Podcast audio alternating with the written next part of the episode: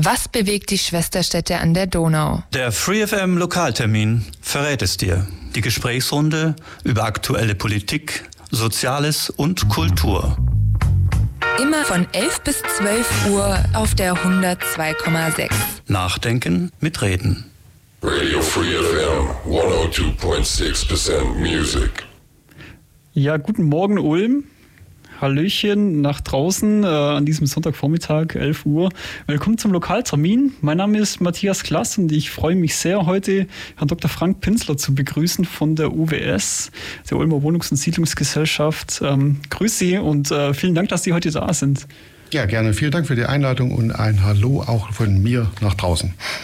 Wunderbar. Wir werden uns heute eine Stunde über das Wohnen in Ulm unterhalten und im Speziellen über die UWS, über ihre Aufgaben, was sie in Ulm macht, wo sie herkommt. Ähm, ja, allgemein auch die Situation im Moment im Wohnungsmarkt, auch deutschlandweit. Ähm, ja, vielen Dank nochmal, dass Sie da sind. Vielleicht stellen Sie sich einfach mal kurz vor, was Sie machen als Geschäftsführer, vielleicht wie lange Sie auch schon in Ulm sind bei der UWS. Einfach mal einen kurzen Umriss. Mein Name ist Frank Pinsler, ich bin 55 Jahre alt mittlerweile und aber auch schon seit 2008, also mittlerweile schon über 15 Jahre äh, Geschäftsführer der Ulmer Wohnungs- und Siedlungsgesellschaft und es macht mir riesigen Spaß, äh, diese Gesellschaft äh, in dieser Stadt äh, auch zu führen. Vielleicht ein paar Sätze zur, zur UWS. Die UWS ist 1930 bereits gegründet worden, also wir sind auch schon über 90 Jahre alt. Äh, bald ist der 100. Äh, noch in wenigen Jahren. Ja, das ist nicht mehr lange hin.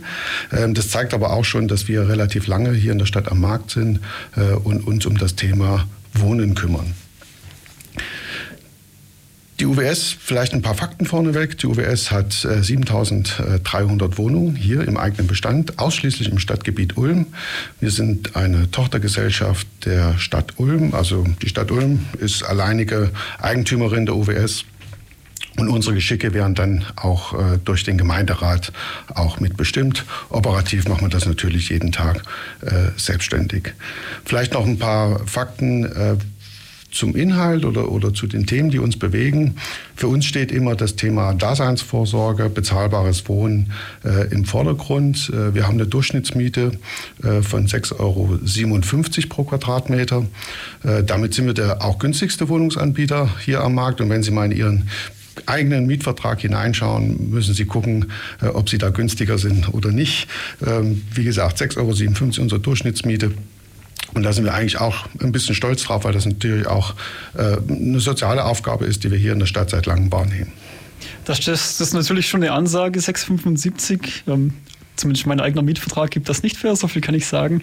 Ähm, aber das ist natürlich dann äh, auch explizit städtischer Auftrag an, an Sie als UWS, sowas bereitzustellen in, in dieser, in dieser ähm, ja, Mietgrößenordnung, sagen wir mal.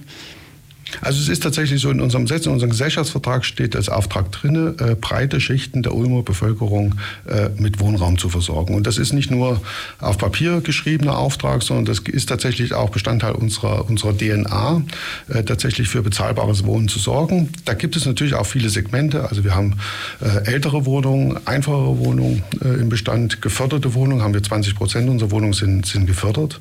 Äh, aber uns ist auch der Neubau wichtig. Also Bestände, Bestände müssen sich entwickeln. Das heißt, da müssen auch neue Wohnungen hinzukommen. Deswegen haben wir auch eine Reihe von Neubauprojekten hier in der Stadt. Da sprechen Sie was ganz Wichtiges an, was wir nachher auch noch äh, ausführlich, wo wir ausführlich darauf eingehen wollen, auf Neubauprojekte, die man hier im Stadtbild auch sieht. Ähm, Sie meinten eben 7000 Wohnungen ungefähr im Ulmer Stadtgebiet. Ähm, Ulmer Stadtgebiet heißt, Kernstadt oder bezieht sich das schon auch auf die Ortsteile außenrum? Nein, also es bezieht sich, also erstmal sind wir tatsächlich nur in den Stadtgrenzen von Ulm tätig. Ähm, wir haben bis auf Jungingen tatsächlich auch keine Bestände oder nur ganz geringe Bestände in den Ortschaften. Äh, deswegen sind unsere großen Bestände sind natürlich äh, in Böfingen, in Wiblingen, äh, am Eselsberg, aber eben halt auch in der Weststadt und der, in der Weststadt, Oststadt und natürlich auch Teile im Stadtzentrum. Ja, ja. Ähm, Sie haben es gerade eben angesprochen, die Neubauprojekte. Vielleicht steigen wir einfach da mal direkt ein. Was gibt es denn allgemein ähm, aktuell Neues bei der UWS? Was, was passiert gerade? Was treibt Sie denn tagtäglich um an äh, Baustellen, die es gerade gibt in Ulm? Also auch da vielleicht ein paar Zahlen vorneweg. Äh, wir haben im Augenblick eine Investitionssumme von äh, ca. 200 Millionen Euro, äh, die wir umtreiben. Das ist echt viel, auch für uns. Ähm, und da sind natürlich eine Reihe von Projekten am Weinberg jetzt im neuen Baugebiet. In der Söflinger Straße kann man es auch, wenn man schon vorbeifährt, sehen, weil wir dort auf der Zielgeraden sind. Aber eben auch im Safranberg ein neues Projekt und gar nicht so weit weg von hier in der Sörlinstraße, Ecke Karlstraße, auch ein kleineres Neubauprojekt, was wir dieses Jahr wahrscheinlich noch fertigstellen werden. Das, was früher das BAföG-Amt war, genau. ich an, in, in der Karlsstraße hin. Genau. 200 ähm, Millionen Euro, wow. Mal, mal ganz äh, blauäugig gefragt, wo kommt denn dieses Geld her? Bezahlt das alles die Stadt Ulm? Nein, also tatsächlich, die, äh, wir verdienen unser Geld ein Stück weit selber. Also sie, wir sind da auch nicht anders als viele Häuslerbauer. Also wir äh, bringen Geld, unsere, bringen Teile unseres Geldes selbst mit. In der Regel sind das so 20 Prozent äh, Eigenkapital. Jetzt können Sie die 200 Millionen im Kopf mal überschlagen. Das heißt, wir müssen 44 Millionen mitbringen. Ähm, und die anderen Gelder ähm, finanzieren wir über Banken. Äh, also 80 Prozent des Kapitals können wir über Banken.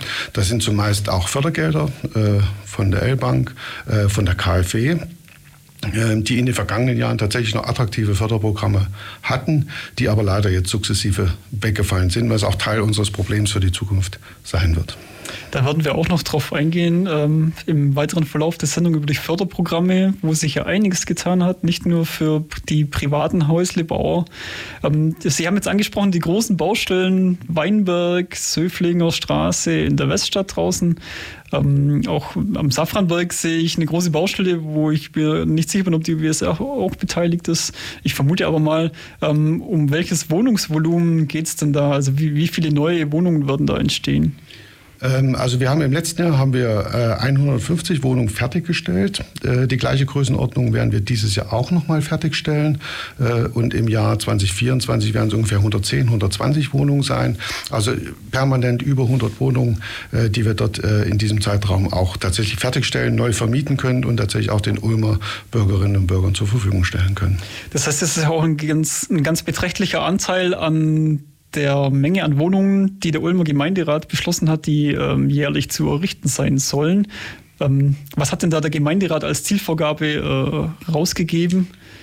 Also der Gemeinderat hat eine Zielvorstellung von 700 äh, Wohnungen definiert äh, pro Jahr an Fertigstellung. Das ist extrem ehrgeizig, äh, ist auch in der Vergangenheit nicht, hat das nicht immer geklappt. Das hat verschiedentliche äh, Gründe von äh, Erschließungen, von Baulandbereitstellung, über Finanzierung, über verfügbare Bauträger und wir merken es im Augenblick ganz, ganz deutlich, es fehlen einfach schlicht die Handwerker, äh, die diese Wohnungen auch tatsächlich bauen können.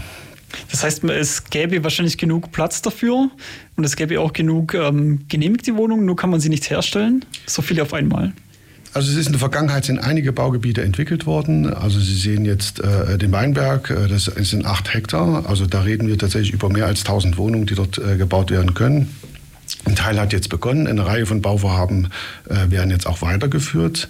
Äh, aber wir müssen schauen, ob das in der Zukunft noch leicht so möglich ist. Sie haben es bestimmt auch in der Zeitung gelesen, die andere Baugruppe äh, hat jetzt tatsächlich schon Schwierigkeiten, äh, sich zu refinanzieren. Aber es gibt auch noch andere Baugebiete. Am Egginger Weg zum Beispiel äh, ist ein größeres Baugebiet, das in den Startlöchern äh, steht. Aber natürlich ist die verfügbare Fläche, das verfügbare Bauland ein großes Thema für die Zukunft. Und da kommt natürlich auch die, die Kohlplatte ins Spiel, äh, die natürlich in den nächsten Jahren auch öffentlich sehr äh, intensiv diskutiert werden wird.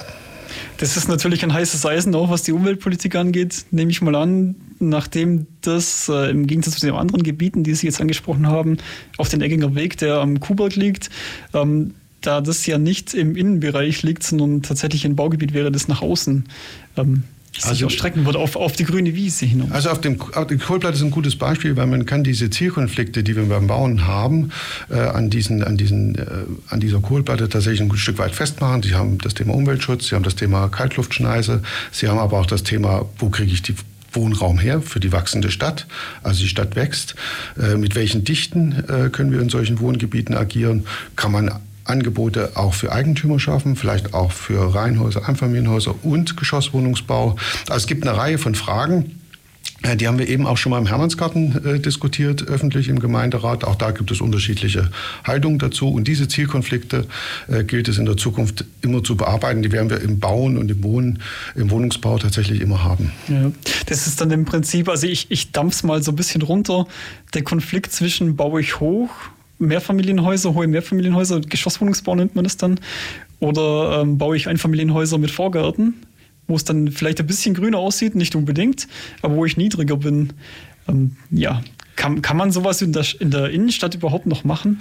Also, äh, also, in den Innenstädten wird das äh, sicher nicht mehr funktionieren. Ähm, der, der, der, große äh, limitierende Faktor dort äh, ist das Thema Fläche. Äh, also wir haben einfach auch nicht mehr genügend Bauland, dass wir tatsächlich entwickeln, erschließen können, äh, um diese, diese Zuwachsraten, die so eine dynamische Re äh, Region, wie das, wie das hier in Ulm ist, ähm, äh, auch braucht, diese Zuwachsraten, um, dis, um diese Fläche überhaupt auch zur Verfügung stellen zu können. Wir haben letztens uns alle sehr gefreut über die Fertigstellung der Neubaustrecke äh, nach Stuttgart. Wir werden in wenigen Jahren einen relativ äh, schnellen S-Bahn-Anschluss an den Flughafen haben in Stuttgart. Ähm, das hat aber auch Konsequenzen. Das heißt, wir werden deutlich mehr Menschen haben, die hierher kommen wollen, weil die Region attraktiv ist. Ähm, und das hat natürlich auch äh, Druck auf den Wohnungsmarkt, löst es weiter aus. Also das wird sich in Zukunft äh, weiter so entwickeln, weiter so dynamisch. Wir sollten froh sein darüber. Aber wir haben natürlich dann auch diese Zielkonflikte, die ich eben genannt habe, äh, zu bearbeiten. Wir kommen tendenziell aus dem Geschosswohnungsbau, deswegen eine hohe bauliche Dichte ist für uns natürlich ähm, wichtig, um A, Bauland zu nutzen und möglichst viele Wohnungen auch äh, dort auch bauen zu können auf dem verfügbaren Land. Ja, Sie sprechen jetzt die Neubaustrecke nach Stuttgart an. Es ist ja grundsätzlich überhaupt nichts einzuwenden gegen eine prosperierende Stadt. Das ist ja eigentlich super wenn es der Stadt gut geht. Ähm, es führt natürlich auch dazu, dass insbesondere die Viertel um den Bahnhof herum an Attraktivität stark gewinnen. Wenn man sich jetzt beispielsweise das Dichterviertel ansieht, das ist ja so ein bisschen, ich will nicht sagen heruntergekommen, aber das war, ähm, das war jetzt nicht die beste Gegend in Ulm, sagen wir mal so, so ein bisschen eingeklemmt zwischen der Bahnstrecke und der Bundesstraße. Da verändert sich ja wahnsinnig viel im Moment. Und die UWS ist da auch aktiv, nehme ich an. Also ich würde Ihrem Herunterkommen jetzt vielleicht nicht ganz widersprechen, aber es hatte Entwicklungspotenziale dieses Viertel äh, und Chancen äh, gehabt und äh, die hat man als Stadt gesehen und jetzt auch genutzt mit dem Masterplan damals für das Dichterviertel. Wir sind dort in einem Gemeinschaftsprojekt mit der Ulmer Heimstätte aktiv und bauen dort insgesamt 70 Wohnungen und eine viergruppige Kita im Erdgeschoss. Das ist auch immer, das ist auch ein Thema, das muss man immer dazu sagen. Also wir bauen mittlerweile äh, vier Kitas für die Stadt, also auch das Thema Versorgung, Kleinkindversorgung und äh, auch die Versorgung mit Kindertagesstättenplätzen ist eine wichtige Aufgabe, die wir auch mit wahrnehmen. Und es gibt ja nichts Besseres, als im Erdgeschoss eines, eines Wohngebäudes eine Kita zu haben. kurze Beine, kurze Wege ist dann, glaube ich, das Stichwort dazu. Und wir haben da mehrere Objekte tatsächlich auch schon. Ähm, und es funktioniert in der Erfahrung sehr, sehr gut. Und deswegen machen wir das am Dichterviertel auch. Ja. Ich könnte Ihnen jetzt auch tatsächlich eine, Entschuldigung, äh, könnte Ihnen jetzt tatsächlich noch eine Weile über das Projekt erzählen. Wir arbeiten dort zum Beispiel mit Wiener Architekten zusammen. Ähm, die kommen aus einer ganz anderen Welt, Gedankenwelt des Wohnungsbaus. Äh, und wir wollen dort auch Themen wieder neu entdecken, äh, des gemeinsamen Wohnens, des Miteinanderwohnens, äh, dort auch mehr Kontakte zwischen den äh, Menschen in einem Gebäude auch wieder äh, zu schaffen. Wien ist ja bekannt als das Mecker des günstigen Wohnens und des guten Wohnens. Zumindest wenn man das so ein bisschen mitverfolgt, ähm, wird Wien ganz oft das Beispiel genannt für solche, für, so, ja, für, für, für günstigen Mietwohnungsbau, der auch nie aufgehört wurde, ähm, betrieben zu werden. Ähm, aber Sie, Sie meinten jetzt, dass auch die UWS Kitas baut. Das heißt, die UWS ist nicht nur im Wohnungsbau aktiv. Nein, die UWS, das wissen viele auch gar nicht. Also wir bauen äh, gerne immer mit in die Erdgeschosse äh, unserer Wohngebäude, weil die Nutzung einfach dadurch auch belebt wird. Ähm, Kitas ein, wir bauen äh, Büros mit rein, wir bauen, äh, wir haben eine Physiopraxis am Schwamberger Hof, äh, die dort eingezogen ist. Äh, und am Weinberg ist auch die neue Polizeidienststelle in eines unserer Gebäude ein, äh, eingezogen. Also auch da sind wir vielfältig in den Nutzungen. Ähm, dort ist zum Beispiel jetzt auch eine Wohngemeinschaft mit eingezogen für schwer behinderte Kinder. Und Jugendliche. Also sie wird dann von der Mucki betrieben. Der eine oder andere mag sie vielleicht kennen. Also wir haben eine Vielfalt von auch sozialen Nutzungen, die wir in den Gebäuden haben, damit diese monothematische Wohnnutzung einfach ein bisschen aufgebrochen wird, ein bisschen mehr Leben im Quartier ist äh, und wir auch diese Nutzung dort äh, nicht auf die, ich sag mal, grüne Wiese stellen, äh, sondern tatsächlich in die Wohnung, in die Quartiere, in die Wohngebiete mit integrieren. Ja, also äh, hin zur ja, Mischung, Mischnutzung, ja. nicht, nicht nur reines Wohnen, kein reines Wohngebiet, sondern auch äh, eine Kombination zwischen Wohnen, Arbeiten, beziehungsweise Kinderbetreuung und auch kleineren Geschäften bzw. Praxen. Sie haben jetzt gerade die Kooperation mit der Heimstätte angesprochen, die große Genossenschaft in Ulm. Ähm, klappt sowas eigentlich ganz gut, weil das sind ja erstmal ja, verschiedene Herangehensweisen, würde ich sagen. Oder sind diese gar nicht so verschieden? Wie klappt die Kooperation? Oder ist das was für die Zukunft, was man öfters machen könnte? Also beide Unternehmen äh, haben das Thema bezahlbares Wohnen als, als große Überschrift.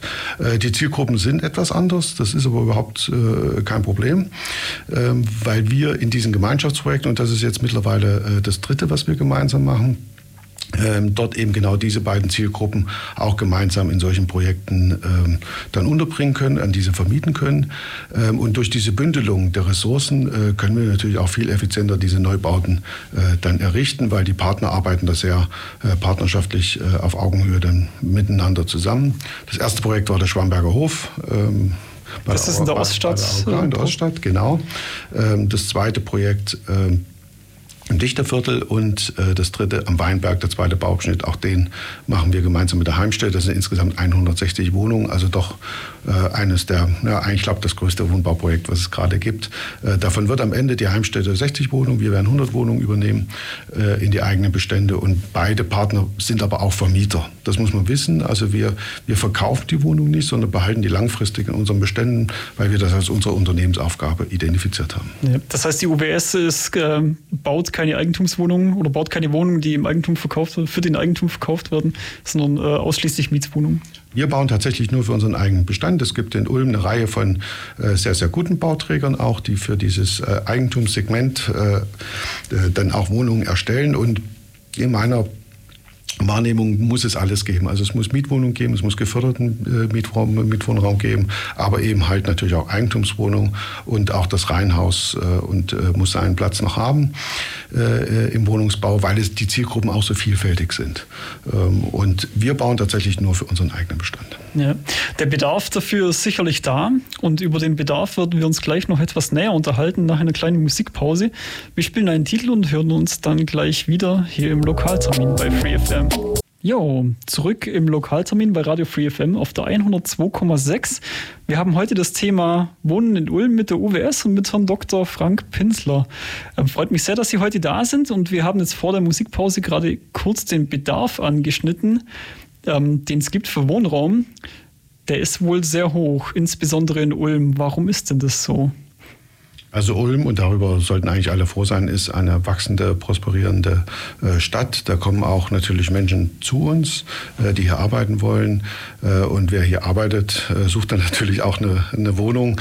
Ähm, also es ist einer der Gründe oder einer der wichtigsten Gründe, warum wir so eine hohe Nachfrage auf dem Ulmer Wohnungsmarkt haben. Wir allein bei der UWS, das muss man auch wissen, haben eine Interessentendatei, die wir führen da stehen jetzt mittlerweile äh, über 4000 Menschen.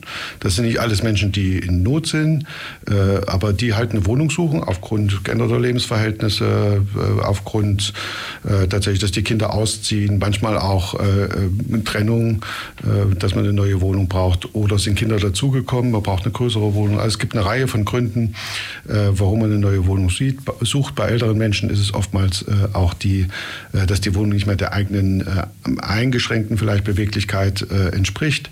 Also, also es gibt eine Reihe von Gründen, warum Menschen eine Wohnung suchen. Wir haben tatsächlich über 4000 Interessenten jetzt bei uns.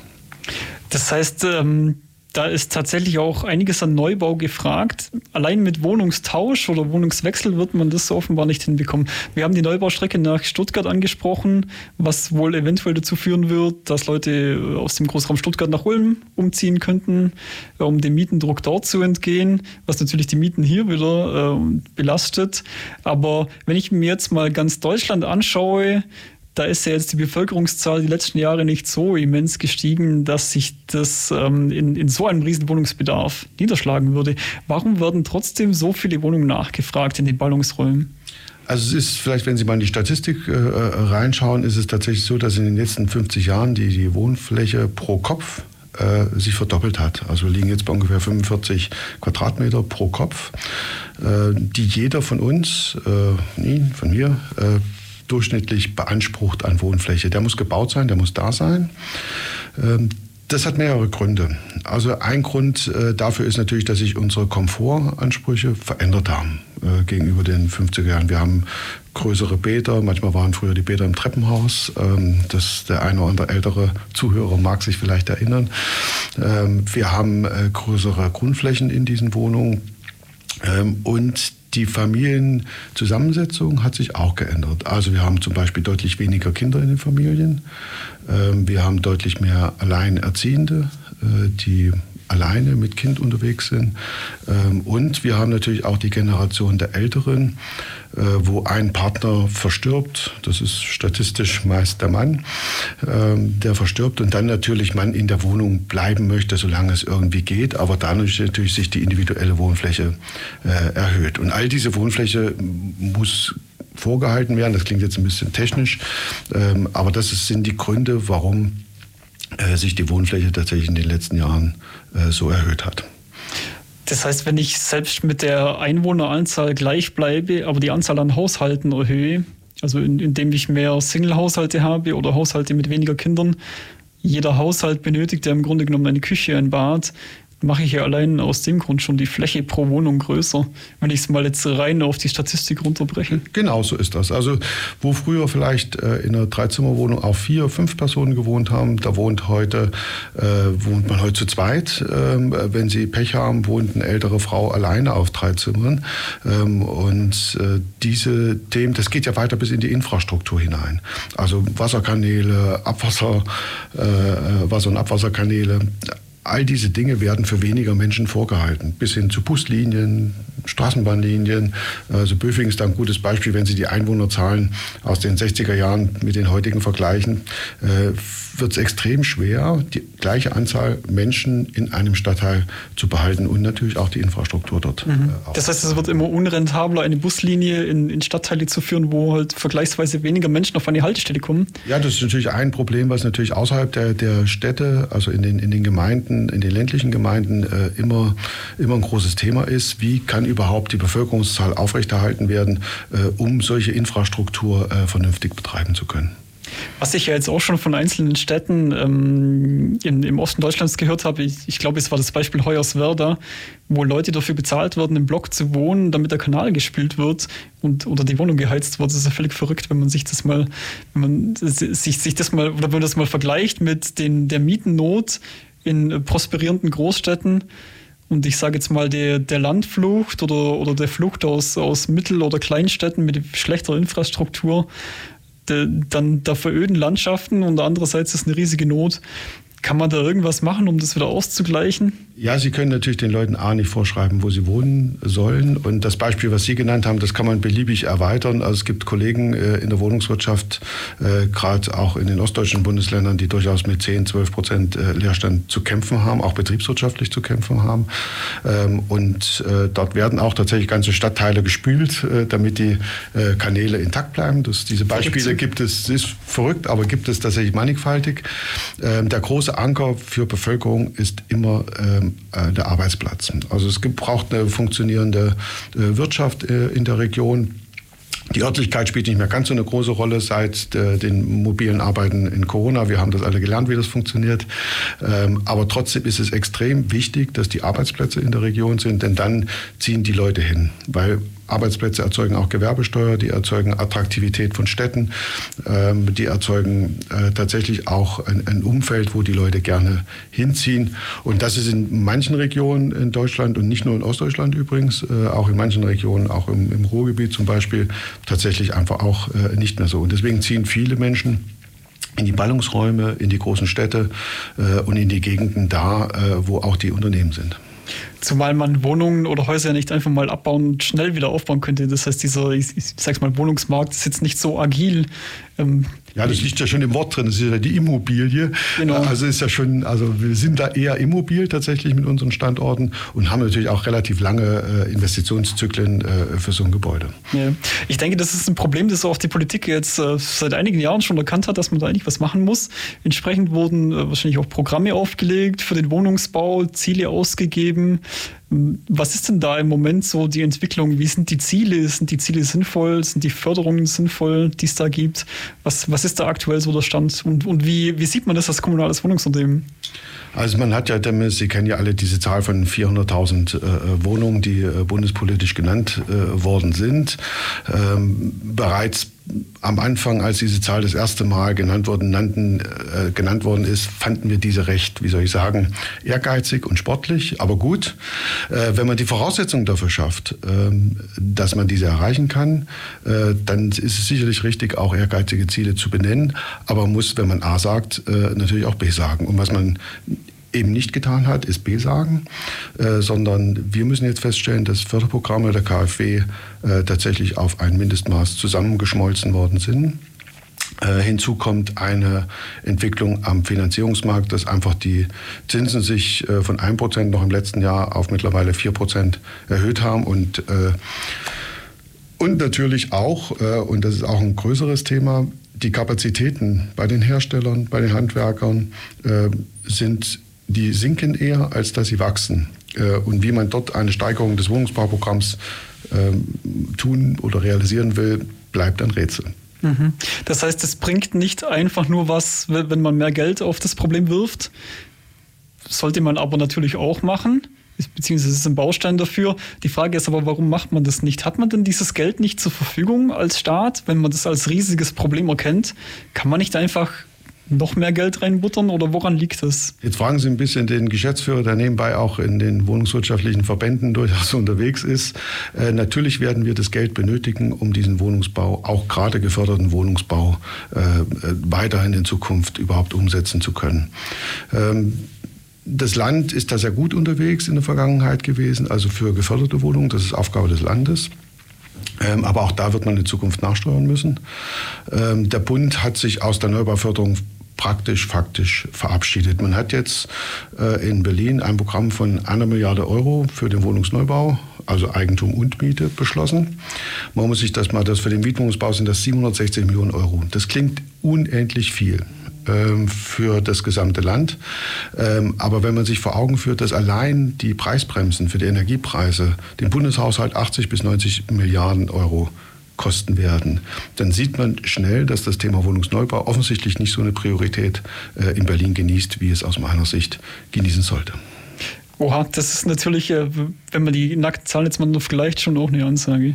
Sie haben jetzt gerade das Stichwort geförderte Wohnungen gebracht. Was sind denn geförderte Wohnungen? Geförderte Wohnungen also sind für Menschen gedacht mit einem kleineren Geldbeutel.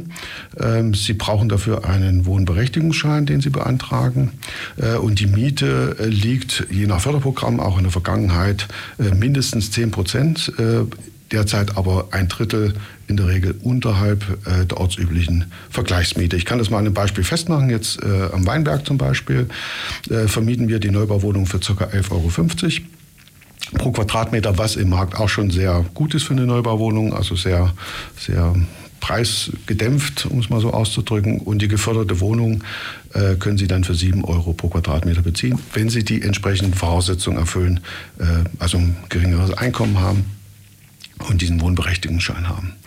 Wir zielen mit den Wohnungen immer auf diese Einkommensgruppen, die zurzeit echt Schwierigkeiten haben, sich am freien Wohnungsmarkt äh, zu versorgen. Also die Krankenschwester von der Uniklinik, äh, den Mitarbeiter von Entsorgungsbetrieben, ähm, den Mitarbeiter aus den Logistikunternehmen, äh, die tatsächlich äh, schon ein Gehalt, ordentliches Gehalt kriegen. Aber wenn sie dann eine vierköpfige Familie versorgen wollen, äh, dann Schwierigkeiten haben, sich am Wohnungsmarkt zu versorgen. Das ist ja auch irgendwo das Verrückte, dass selbst mit einem, ich, ich nenne es mal mittleres Einkommen, habe ich, wenn ich umziehen muss in der Stadt, mittlerweile ein großes Problem, die neue Miete dann zu bezahlen, in vielen Fällen. Ähm, hat denn die Stadt Ulm da auch Zielvorgaben gemacht hinsichtlich der Menge an bezahlbaren Wohnungen, die es geben soll, ähm, be beziehungsweise Wohnungen, die gefördert sein sollen? Also wir, also es gibt eine neue aktuelle Zielvorgabe, die wurde letztes Jahr vom Gemeinderat beschlossen. Das heißt, alle neuen Bauvorhaben mit bestimmten Randbedingungen sollen 40 Prozent geförderte Wohnungen gebaut werden. Wir machen also eigentlich schon seit Jahren so, dass wir ein Drittel äh, aller Neubauwohnungen gefördert machen. Das hat mehrere Gründe. Erstens ähm, sind die Wohnungen gleich. Also die frei finanzierte und die geförderte Wohnung sind baugleich. Sie können die in der, wo Sie in der Wohnung stehen, können Sie die nicht unterscheiden. Ausstattung ist die gleiche. Das hilft ähm, auch Mieter, äh, die gefördert sind, äh, tatsächlich nicht zu stigmatisieren. Also wir haben die Fehler in den 70er Jahren gemacht. Den, da gibt es große Wohnanlagen, die allein gefördert sind, ähm, die heute im Programm Soziale Stadt wieder aufgewertet werden müssen. Gemischte Quartiere, Sie haben es vorhin auch erwähnt beim Thema Gewerbe, Wohnen, auch gemischte Quartiere bei den Einkommen, gemischte Quartiere bei der Sozialstruktur der Miete sind immer eine gute Voraussetzung für funktionierende äh, Wohnquartiere und funktionierende Stadtteile. Ja, das macht auf jeden Fall Sinn. Wenn wir jetzt von geförderten Wohnungen sprechen, diese Wohnungen fallen ja irgendwann aus der Bindung raus. Ähm, ich, ich, weiß nicht genau wann, nach, nach einigen Jahren, was passiert dann mit diesen Wohnungen? Also es gibt, es gibt ja verschiedene Förderprogramme, also Förderdauern auch in diesem Programm. Die reichen von 10 äh, bis äh, mittlerweile, glaube ich, sogar 40 Jahre. Ähm, also die UWS macht das immer mindestens 25 Jahre, eher 30 bis 35 Jahre, ähm, äh, diese Förderzeiträume. Also für uns sind die schon langfristig gebunden. Wenn die aus der Förderung rausfallen, äh, fallen, probieren wir immer eine Anschlussförderung zu bekommen ähm, sodass wir die Miete auch weiterhin dauerhaft äh, niedrig halten können, auch in so einem 25-Jahres-Zeitraum. Aber auch wenn die nicht äh, weiter gefördert werden kann, ähm, ist es für uns immer eine Aufgabe, die Miete deutlich äh, unterhalb der ortsüblichen Vergleichsmiete zu halten, um auch diejenigen mitversorgen zu können, die eben halt auch keinen Wohnberechtigungsschein haben, aber trotzdem nicht das große Portemonnaie für die neue Wohnung mit dem na, Penthouse-Blick äh, sich diesen leisten zu können. Also da gibt es eine Reihe von Abstufungen dazwischen. Äh, wir sind deutlich unterhalb der ortsüblichen Vergleichsmiete. Unsere Durchschnittsmiete, ich hatte es vorhin gesagt, liegt tatsächlich ein Viertel unter dem, äh, was in Ulm ortsüblich bezahlt werden muss. Naja, weil ich könnte mir schon vorstellen, dass wenn ich als Mieter eine geförderte Wohnung habe und dann hängt immer so dieses Damoklesschwert über, über mir, sagen wir mal in zwei Jahren fällt die Wohnung aus der Förderung, was passiert dann mit meiner Miete? Weil wie, wie geht es dann weiter? Muss ich dann umziehen? Kann ich es mir noch leisten? Ja. Wie sieht das dann aus? Aber ähm, die Tatsache, dass Wohnungen aus der Förderung rausfallen, ist ja dann wahrscheinlich auch der Grund, warum wir im Moment äh, einen Rückgang der geförderten Wohnungen haben, obwohl wir neue geförderte Wohnungen bauen, dass mehr, dass mehr Wohnungen aus der Förderung fallen, als gebaut werden.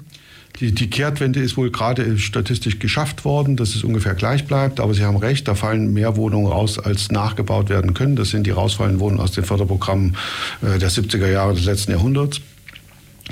Ähm, diese Wohnungen, auch wenn sie aus der Förderung rausfallen, werden nicht gleich teure Wohnungen. Das wird immer gerne verwechselt, dass sie sagen, okay, jetzt hat die Wohnung 7 Euro gekostet, jetzt fällt die aus der Förderung raus, jetzt kostet die plötzlich 11, 12 Euro pro Quadratmeter. Dem ist natürlich nicht so, weil natürlich A, das Mietrecht äh, dem entgegenspricht äh, und B, wenn es eine geförderte Wohnung von uns ist, die rausfällt aus der Förderung, äh, wir uns natürlich auch dieser Verantwortung äh, bewusst sind, eben genau diese Menschen, die Sie genannt haben, äh, dort äh, in den Wohnungen so zu lassen, dass die sich auch dauerhaft diese Wohnung leisten können. Für uns ist noch nie ein Mieter ausgezogen, weil sich die Wohnung nicht leisten konnte. Mhm. Gegen so einen sprunghaften Mietanstieg spricht er wahrscheinlich auf die Mietpreisbremse genau. Also das ganze Mietrecht ist so konstruiert, Sie dürfen eine bestimmte äh, Erhöhung äh, auch machen, 15 Prozent zum Beispiel in drei Jahren, die wir zum Beispiel nie ausnutzen.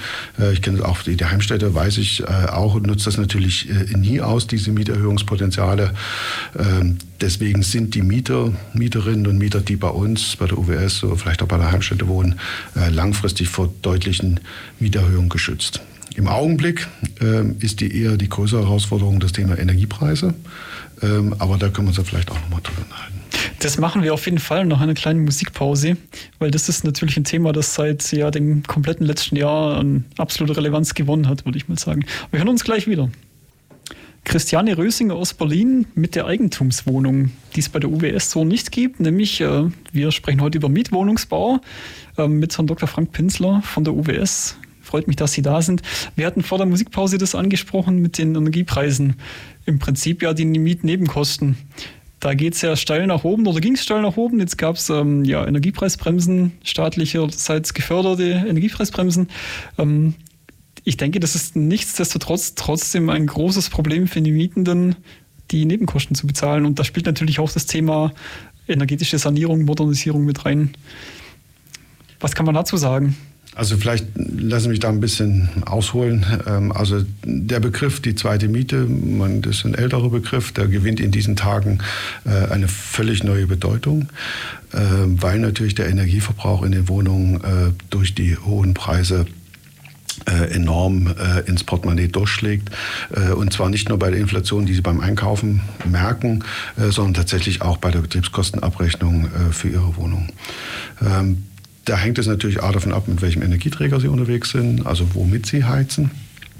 Ähm, und das Zweite ist natürlich auch, äh, wie viel Sie verbrauchen. Da ist ein Stück weit äh, Ihr eigenes Verbrauchsverhalten spielt dort eine Rolle. Das machen die Menschen auch unterschiedlich. Der eine möchte es gern etwas wärmer haben, bei den anderen sind kühlere Temperaturen wichtiger, aber natürlich auch der energetische Zustand äh, des Gebäudes, in dem sie wohnen. Ähm, und da ist natürlich ein Stück weit auch ist das Aufgabe der Vermieter, sich darum zu kümmern. Aber auch das ist eine Mammutaufgabe, ähm, die die UWS aber auch schon seit vielen Jahren äh, hat äh, und umtreibt. Ähm, wir modernisieren ungefähr 100 äh, bis 150 Wohnungen jährlich ähm, sodass dort der Energieverbrauch für eine Größenordnung sich in der Regel halbiert, manchmal sogar um zwei Drittel reduziert. Ja. Es gibt ja diesen CO2-Preis, den man jetzt bezahlen muss und der sich äh, aufteilt zwischen Vermieter und Mieter. Ähm, je nachdem, wie gut meine Wohnung saniert ja, ja. ist, wenn, wenn, sie gut saniert ist, bezahle ich das, was ich da treibe als Mieter selber.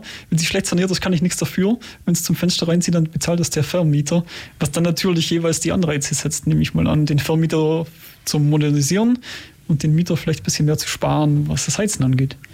Ähm, so ist zumindest der Gedanke daran, aber in Anbetracht der aktuellen Energiepreisentwicklung hat dieses, äh, dieser geringe Betrag äh, für beide Seiten keine Anreizwirkung mehr und ist leider, so muss man sagen, nur noch eine Zusatzsteuer, ähm, wo ich der Meinung bin, dass sie ähm, gerade, wo die Belastungen jetzt so hoch sind, hätte entfallen müssen, zumindest für die, dieses Jahr und für nächstes Jahr. Äh, aber dazu konnte sich die, die Politik nicht durchringen. Wir brauchen keine Anreize, um unsere Bestände zu sanieren. Wir machen das sukzessive. Für uns ist äh, auch das Thema Klimaneutralität, wir haben heute noch gar nicht darüber gesprochen, äh, ist für uns Unternehmensaufgabe. Für uns ist das ganz klar in der Strategie äh, verankert. Auch wir wollen bis 2045 klimaneutral werden in unseren Beständen, was eine gigantische Aufgabe ist. Ähm, Sie müssen sich vorstellen, alleine äh, um dieses Ziel zu erreichen, müssen wir nicht 100, 150, sondern pro Jahr 200 Wohnungen äh, modernisieren. Wir müssen das finanzieren. Aber wir brauchen auch die Handwerker, äh, die die Wärmepumpe aufbauen, die die Wärmedämmung an die Fassade machen, die neuen Fenster einbauen. Ähm, und die sind gerade nicht verfügbar. Hm. Womit heizt man denn klassischerweise bei der UWS? Drei Viertel unserer äh, Wohnungen hängen am Ulmer Fernwärmenetz, also an der FUG, was äh, von Haus aus schon eine sehr umweltfreundliche äh, Energieversorgung ist, auch eine sehr CO2-arme äh, Energieversorgung ist. Äh, dort sind wir sehr, sehr gut aufgestellt. Äh, ein Viertel unserer Bestände werden mit Erdgas beheizt. Da gibt es Gaszentralheizungen, Gaseinzeltherm, also die ganze Bandbreite dieser dieser Geräte und die werden wir sukzessive äh, tatsächlich auf erneuerbare Energien umstellen. Äh, wir haben dieses Jahr bereits ein erstes Projekt äh, in Böfingen am Pommernweg, äh, wo tatsächlich mit einer Wärmepumpe eine Wohnanlage mit 26 Wohnungen versorgt wird, die von der Gasversorgung kommt. Also da haben wir das ganze Thema mit äh, PV auf dem Dach, ähm, Elektrospeicher, Wärmepumpenversorgung, ähm, im Bestand. Äh, das ist technisch nicht ganz einfach zu lösen, aber wir stellen uns dieser Herausforderung. Ja, ich denke, das ist ein kompletter Umbau eines Heizungssystems von so einem Haus. Ja. Ähm, klassischerweise kenne ich das eigentlich eher so, dass die Wärmepumpe ist für die kleineren Häuser und die, die großen Mehrfamilienhäuser hängen dann an einem Blockheizkraftwerk oder an, an der Fernwärme eben. Aber das Fernwärmekraftwerk ist ja in der Weststadt ja. und Böfingen ist ja ganz weit draußen in, im Osten. Wahrscheinlich ist es ziemlich aufwendig, eine Fernwärmeleitung hinzubauen. Nee, es also, gibt, also es gibt ja eine Fernwärmeleitung. Also es gibt in Böfing tatsächlich eine Fernwärmeleitung, die geht bis zu den Hochhäusern und auch das Neubaugebiet Lettenwald ist mit Fernwärme äh, versorgt. Aber dann hört die, die Fernwärmeleitung auf. Ähm, das Netz ist auch nicht in allen, äh, in allen Stadtteilen in der, äh, dort vorhanden und kann auch nicht überall hingebaut werden. Das heißt, da wo kein Netz da ist, müssen wir uns andere Lösungen überlegen. Und da ist die Wärmepumpe sicherlich eine der Lösungen äh, in der Zukunft. Inwieweit dann noch noch äh, andere emissionsfreie Heizungen eine Rolle spielen werden, wird man sehen. Ja, das heißt aber aus, aus stadtplanerischer Sicht baue ich ja am besten da neue Wohngebiete, wo die Infrastruktur in der Hinsicht schon da ist, also wo die Fernwärmeleitung schon liegt, wo vielleicht eine Straßenbahn schon hinfährt. Gibt es denn da noch Potenziale in der Stadt Ulm? Gut, ich sag mal, der Weinberg ist natürlich exemplarisch dafür. Also genau so, wie Sie es beschreiben. Äh, da liegt die Fernwärmeleitung, da fährt die Straßenbahn vor der Tür, die Buslinien sind da, Schule, Kita äh, sind, sind in der Nähe.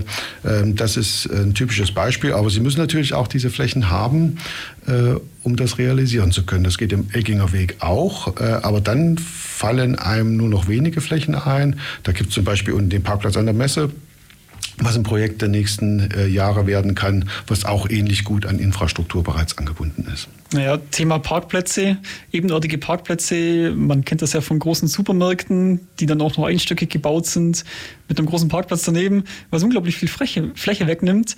Äh, Gibt es denn da auch in Ulm irgendwie Pläne, diese Flächen zu überbauen, beziehungsweise mehrstöckig zu machen, Parkplätze zu überbauen? Gibt es denn da ähm, ich nenne es mal neue Formen, die man sich überlegt, abseits von der klassischen Aufstockung von schon bestehenden Wohngebäuden? Also ein Beispiel ist zum Beispiel jetzt der Neubau in der, in der Söflinger Straße in der Weststadt. Dort wird im Erdgeschoss ein Netto einziehen und über diesem Netto äh, sind 70 Wohnungen. Äh, wenn man dort auch mal hinschaut, wird im Innenhof auf dem Dach des Netto quasi die Grünanlage für die Bewohnerinnen und Bewohner sein. Also auch dieses Konzept äh, der Supermarkt im Erdgeschoss und darüber wohnen, einfach vor dem Hintergrund eines äh, des Flächenverbrauchs, äh, wird in der Zukunft mehr und mehr äh, zum Tragen kommen. Weil wir einfach genau, wie Sie sagen, wir haben nicht diese Flächen, um dort ebenerdig Parkplätze in großer Fläche äh, dort auch äh, zu versiegeln ähm, oder tatsächlich auch den Wohnungsbau zu entziehen. Naja. Was dann natürlich dazu führt, dass man Tiefgaragen bauen oder bauen muss. Ähm, soweit ich weiß, gibt es in Ulm auch die Vorgabe, dass man Stellplätze vorhalten muss für also, Wohnungen, die man baut. Wie, wie, sieht es da im Moment aus? Also ich meine, wenn ich in der Innenstadt jetzt eine neue Wohnung baue, ich kann es schlecht irgendwie Stellplätze, Stellplätze von hinstellen. Ich muss ja eigentlich eine Tiefgarage bauen. Macht das nicht unglaublich teuer zu bauen? Ähm, die Landesbauordnung sieht äh, einen Stellplatz pro Wohnung vor, wenn sie neu bauen. Ähm, das kann die Kommune reduzieren, verändern. Man tut das an verschiedenen Projekten. Also wir haben das äh, am Weinberg ist jetzt auf 0,8 reduziert. Äh, wir haben das in der Bayerstraße in dem Projekt ebenfalls auf 0,8 reduziert. Äh, ebenso im Dichterviertel ist dies auch möglich. Äh, also wir kommen zunehmend dazu, dass in infrastrukturell gut erschlossenen Gebäuden sich die Stellplatzschlüssel äh, reduzieren, weil dort einfach auch Menschen wohnen, äh, für die das Auto nicht mehr so wichtig ist. Ähm, das ist, je weiter sie in der Innenstadt sind, desto unwichtiger wird äh, das Auto für die Bewohner, weil die Menschen, die dorthin ziehen, entscheiden sich auch bewusst dafür. Ähm, anders sieht es natürlich aus, wenn sie in die Randgebiete kommen oder in die Ortschaften hineinkommen äh, da ist es natürlich so, dass manchmal auch einfach zwei Autos in den Familien äh, äh, vorhanden sind, einfach weil die Mobilität sich äh, gar nicht anders sonst äh, realisieren äh, lassen würde. Ein Stellplatz in der Tiefgarage für Sie eine Größenordnung kostet äh, derzeit 50.000 Euro. Ähm, das bedeutet, ähm, dass Sie eigentlich an Miete ungefähr für einen Stellplatz 170 Euro derzeit zahlen müssten, um das wirtschaftlich darstellen zu können. Das ist so, sind so die Fakten äh, drumherum. Deswegen muss es natürlich sind, äh, Ziel sein, äh, gerade in den, in den Lückenbebauungen äh, möglichst die Stellplätze auf das notwendige Maß äh, zu reduzieren, weil wir uns einfach das auch in vielen Stellen nicht mehr leisten können. Mhm. Oder dass man vielleicht auch irgendwie konzeptionell anders denkt. Ähm, ja, Mobilitätsstationen sind, sind ein Teil davon. Das hat man jetzt auch am, am, am Eselsberg. Da bauen, bauen die Stadtwerke eine Mobilitätsstation. Carsharing wird eine zunehmende Rolle spielen. Ähm, aber wir sollten uns abgewöhnen, in entweder oder zu denken, sondern in sowohl als auch. Also wir werden verschiedene Nutzungsformen äh, miteinander kombinieren, auch die verschiedenen Wünsche äh, der Bewohnerinnen und Bewohner dort äh, zu antizipieren. Wir bauen jetzt zum Beispiel am, am, am Weinberg eine Quartiersgarage. Das heißt, dort kann ich äh, Mobilstellplätze anmieten äh, für kurze Zeiträume. Also dort auch mein Mobilitätsverhalten auch entsprechend äh, anpassen. Ja.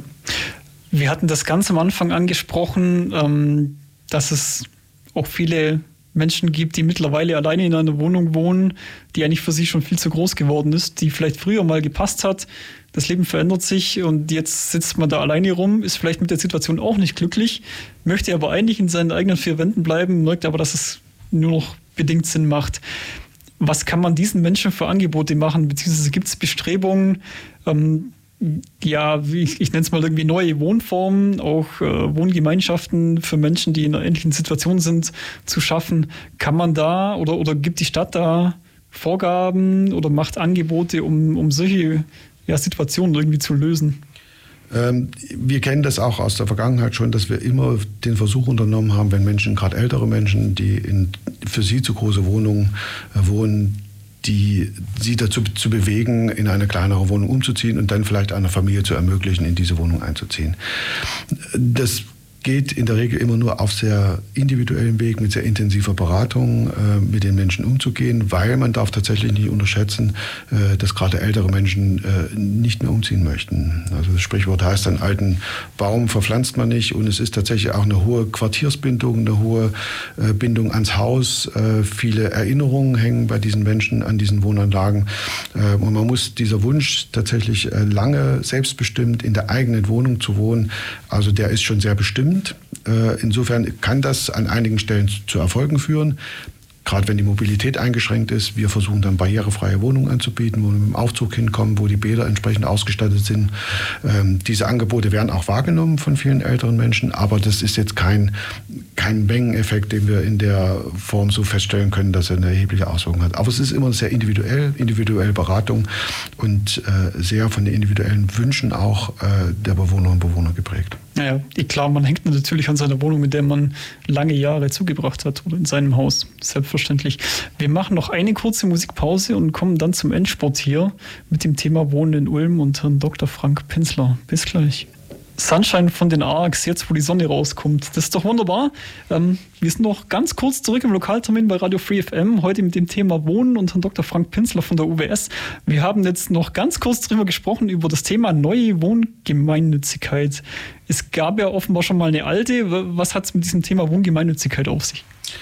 Ähm, also diese neue Wohngemeinnützigkeit, die jetzt äh, kolportiert wird, ähm, ich sage es vielleicht vorneweg, also ich äh, bin da kein Fan von, aus verschiedenen Gründen, äh, weil alles, was dort inhaltlich gewollt wird, das tun wir bereits. Also es gibt keinen weiteren Vorteil, äh, den man dort haben könnte.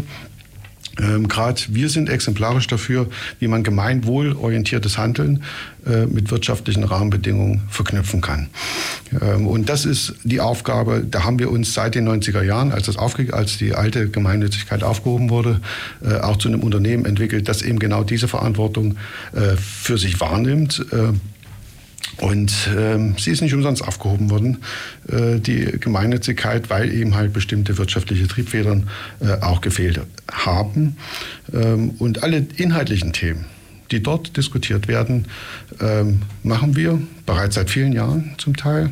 Insofern braucht es für uns dieses neue Vehikel gar nicht. Ich habe ein bisschen das Gefühl, dass man in Berlin kein Geld ausgeben wird, möchte oder kann oder will äh, und dafür in das politische Schaufenster das Thema Gemeinnützigkeit äh, hineinstellt, um es umfassend zu diskutieren. Am Ende kostet es nichts. Ne, man könnte, man wollte, man sollte. Äh, das, was wir brauchen, ist eine vernünftige Förderung ähm, damit wir die Aufgaben, die wir haben, tatsächlich auch erfüllen können. Mhm. Was würde denn Gemeinnützigkeit eigentlich bedeuten? Ich meine, ich kenne das von Vereinen. Vereine können gemeinnützig sein oder nicht. Sie können einen gemeinnützigen Zweck erfüllen und haben dann gewisse Vorteile. Was wäre denn das, der, der Vorteil für ein Wohnungsunternehmen, ja, wenn es gemeinnützig ist? Sie werden halt restriktiven Rahmenbedingungen äh, unterworfen, was Gewinnerzielung und ähnliches angeht. Ähm, und, und müssten Wohnungen ewig lange im Bestand, äh, im, im geförderten Wohnungsbestand halten. Das hat wirtschaftliche Konsequenzen, die keiner zu Ende gedacht hat, weil sie müssen die Dinger auch mal sanieren. Ne? Also da brauchen sie auch Geld dafür. Äh, verpflichten sich zu einer geringeren Miete, machen wir ohnehin.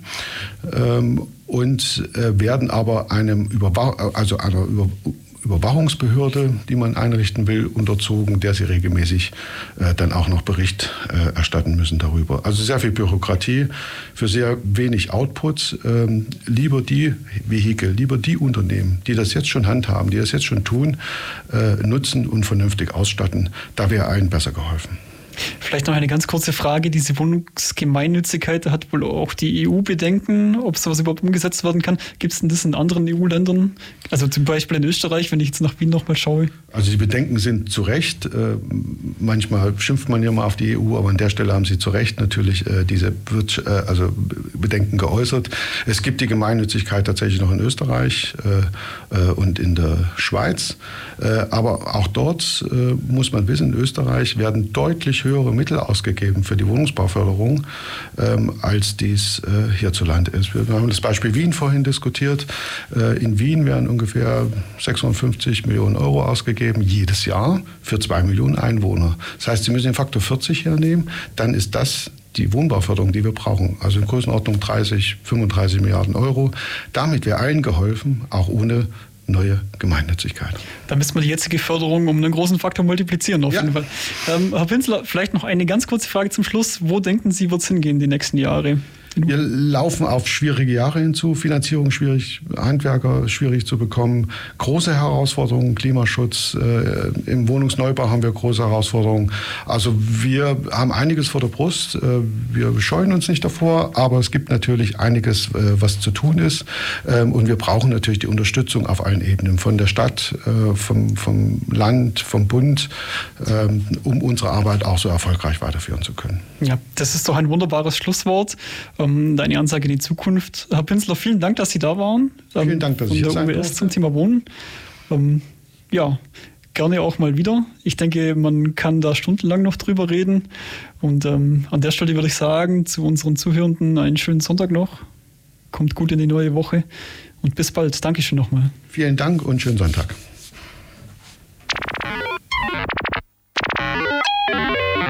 Das war der Lokaltermin über aktuelle Politik, Soziales und Kultur. Immer nachzuhören auf www.freefm.de in der Mediathek. Nachdenken mit Reden. Free FM.